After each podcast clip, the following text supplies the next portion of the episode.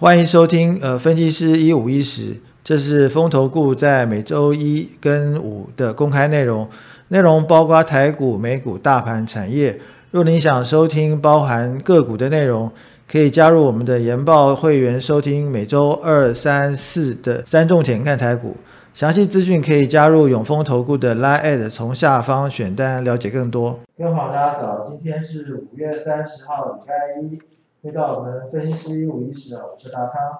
那礼拜五美国股市呃表现不错啊，那看来跟台股一样出现反弹啊。那关于美国股市礼拜五的表现啊，怎么样呢？我们请啊，碧如。啊，各位大家好，我是碧如。那在上个礼拜五，其实很多的投资人都很雀跃，因为呃上个礼拜五的这个美国股市是大涨了五百多点。那以上一周来看的话，美国股市是上涨了大概千点的一个状况，而且都在上了月线的支撑。所以说，在这个地方市场上也会比较乐观的去期待说，哎，是不是会有一个反弹的表现？那我们就上个礼拜，呃，为什么美股的反弹？最主要是因为四月消费者的这个支出增加，而且在五月三十号的美国四月核心 CPE 这边的一个部分是呈现一个高档回落的部分。那从五点二 percent 降到四点九个 percent，而且创下今年以来的这个新低。虽然说通膨数据现在看起来它还是居高不下，可是看起来是有和缓的一个现象。而且加上说，第一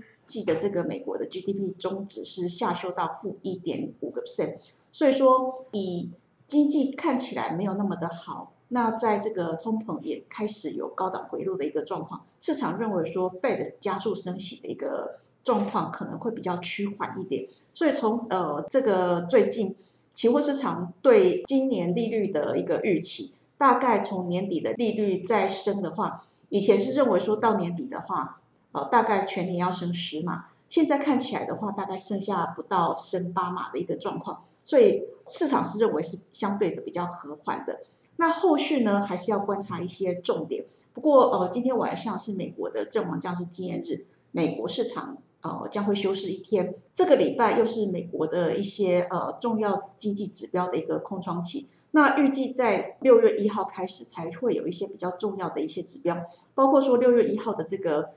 ISM 制造业指数，六月三号的美国非农就业，还有六月十号的五月 CPI 的一个年增率。那由于说四月的年增率是在八点三三如果五月这个地方有明显的下降的话，才可以进一步去断定说美国最近是不是脱离了底部。那如果说它这个 CPI 还是居高不下的话，其实对经济的杀伤力还是比较大的。所以我们预期。在这样的一个情势之下，美股可能还是做一个震荡的一个状况。好啊，谢谢碧如啊。那所以礼拜五美国股市的上涨哈，我想有几个有利因素哈。第一个就是四月份的消费者支出是呃上是增加的啊。那第二个就是呃美国四月份的核心 C P C E 哈，那年增率是五点二降到四点九，也是下降啊。所以市场对于通膨的下降呢是有期待。那不过，其实美国股市也跌了很很长一段时间哈，所以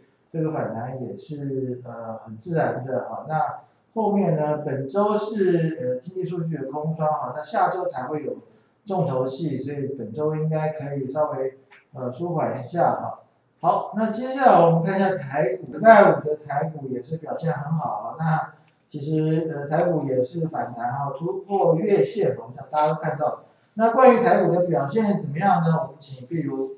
呃，如果我们光上礼拜五的台股是呈现一个上涨的，可是我们观察到在上个礼拜五台股是以红 K 突破了月线的反压，不过这个地方成交量是呈现一个缩减的状况。那我们观察到最近指数逢低有买盘进驻，可是呃只要反弹的话，买盘却是有那种追不上来的那个感觉，而且最近从呃经济放缓的一个疑虑开始出来的时候。其实产业的谣言很多，从 PC 面板、手机这边需需求不佳的状况持续的传出来，使得这些类股开始修正。最近呃位阶比较高的也开始出现修正，最主要是因为伺服器产业可能出现杂音，所以在这里低的买盘有往下去做一个承接的一个动作，可是位阶高的市场上就会有一些杂音去压低它，所以看起来轮涨轮跌的一个状况之下。那以过去的走势来讲，电子股它出现一个回落的一个状况，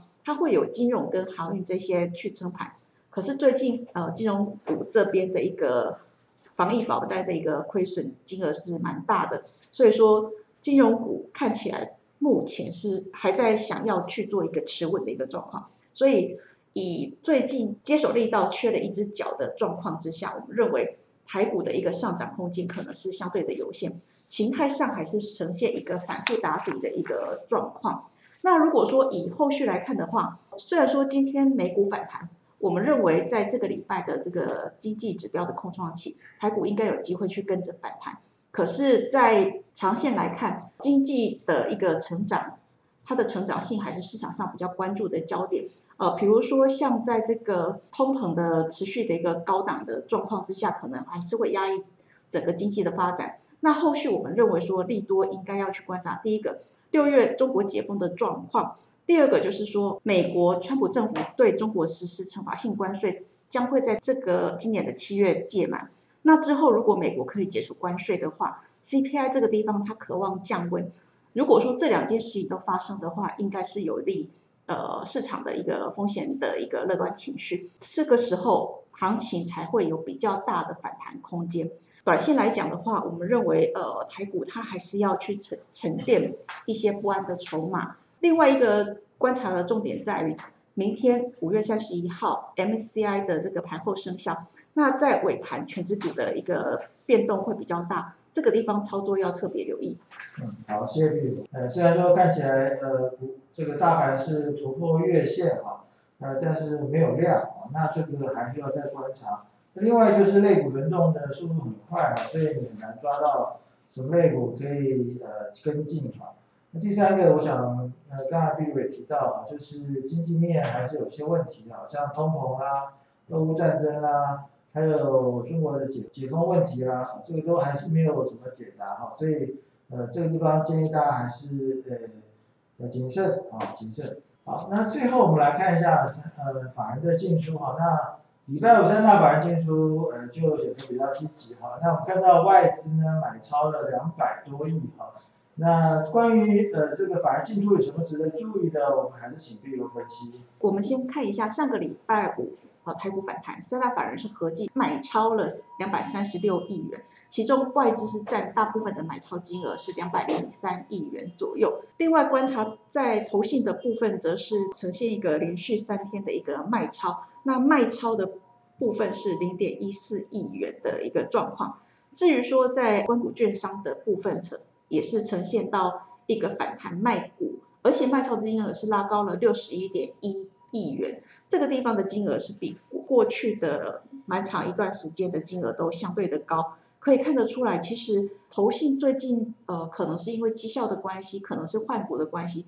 这里筹码是已经开始呈现一个松动了。那光谷券商呢？它逢低有去做一个买进的动作，可是逢高有一个价差，有个获利，它先安全获利入袋的一个状况。所以说护盘是有的，可是没有做多的这个意图。那盘市最近的一个弹升空间可能会受到压制。那我们观察到，在最近外资的一个买超动作，其实看起来它还是呃今天买明天卖的一个状况比比较频繁。那最近呃买超大型的全职股，最主要还是上个礼拜五的这个指数大涨。那货柜航运的部分以及在叠升的金融股，至于说在卖超的部分，则是在这个呃 ABF 或者是呃散装航运以及在金融股。前天买，那隔一天又在卖超的一个状况是相对的又一再的上演。所以说操作上其实方向性不是很明确，我们归纳成短线操作。至于说投信的部分，它则是买超大型的一个科技股、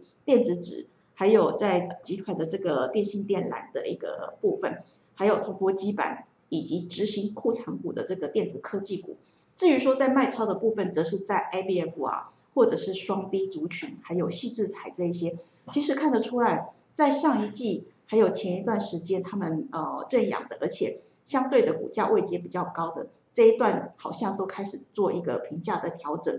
所以说以最近的一个投信的一个状况来讲，它看起来卖超的族群是很明确，可是以买超的一个族群其实也蛮分散的，好像大家都各做各的，看不出一个连续性以及族群性，所以说在这个地方，我们认为对盘势的一个抬升空间可能会做一个限制。嗯，好，谢谢秘鲁。那我们可以看到，呃，在外资大买的时候呢，国内的资金就开始卖超了。那投信是卖超，呃，关股券商也卖超啊。所以，呃，刚才的前一阵子，呃，这个底下接的呢，现在就通通倒出来哈。那我觉得这个是，呃，显然是一个护盘的一个操作。另外，在呃这个买卖内容方面呢，我觉得比较注意的就是，啊，A B F 这是最近反啊同。同时卖超的一个部分呢，还有散装航运跟新资材这个部分呢，也是呃被法人拿出来卖了，所以这个部分呢，虽然过去还算强势哈，那这个地方呢，短线就应该要避开哈，因为是他们现在调节的部分。以上是今天的分析师一五一十，期的各位。风投 Good 有三种会员方案，研报会员注册后可以观看所有研究报告，白金会员多了每周选股七加七完整版的个股推荐，新黑卡会员方案多了分析师面对面讲座，内容有每月三场的台股策略解析。在每季一场的权威专家座谈，详细方案介绍，请大家加入永丰投顾赖官方账号后，从下方图文选单了解更多。本公司与所推介分析之个别有价证券无不当之财务利益关系。本节目资料仅供参考，投资人应独立判断、审慎评估并自负投资风险。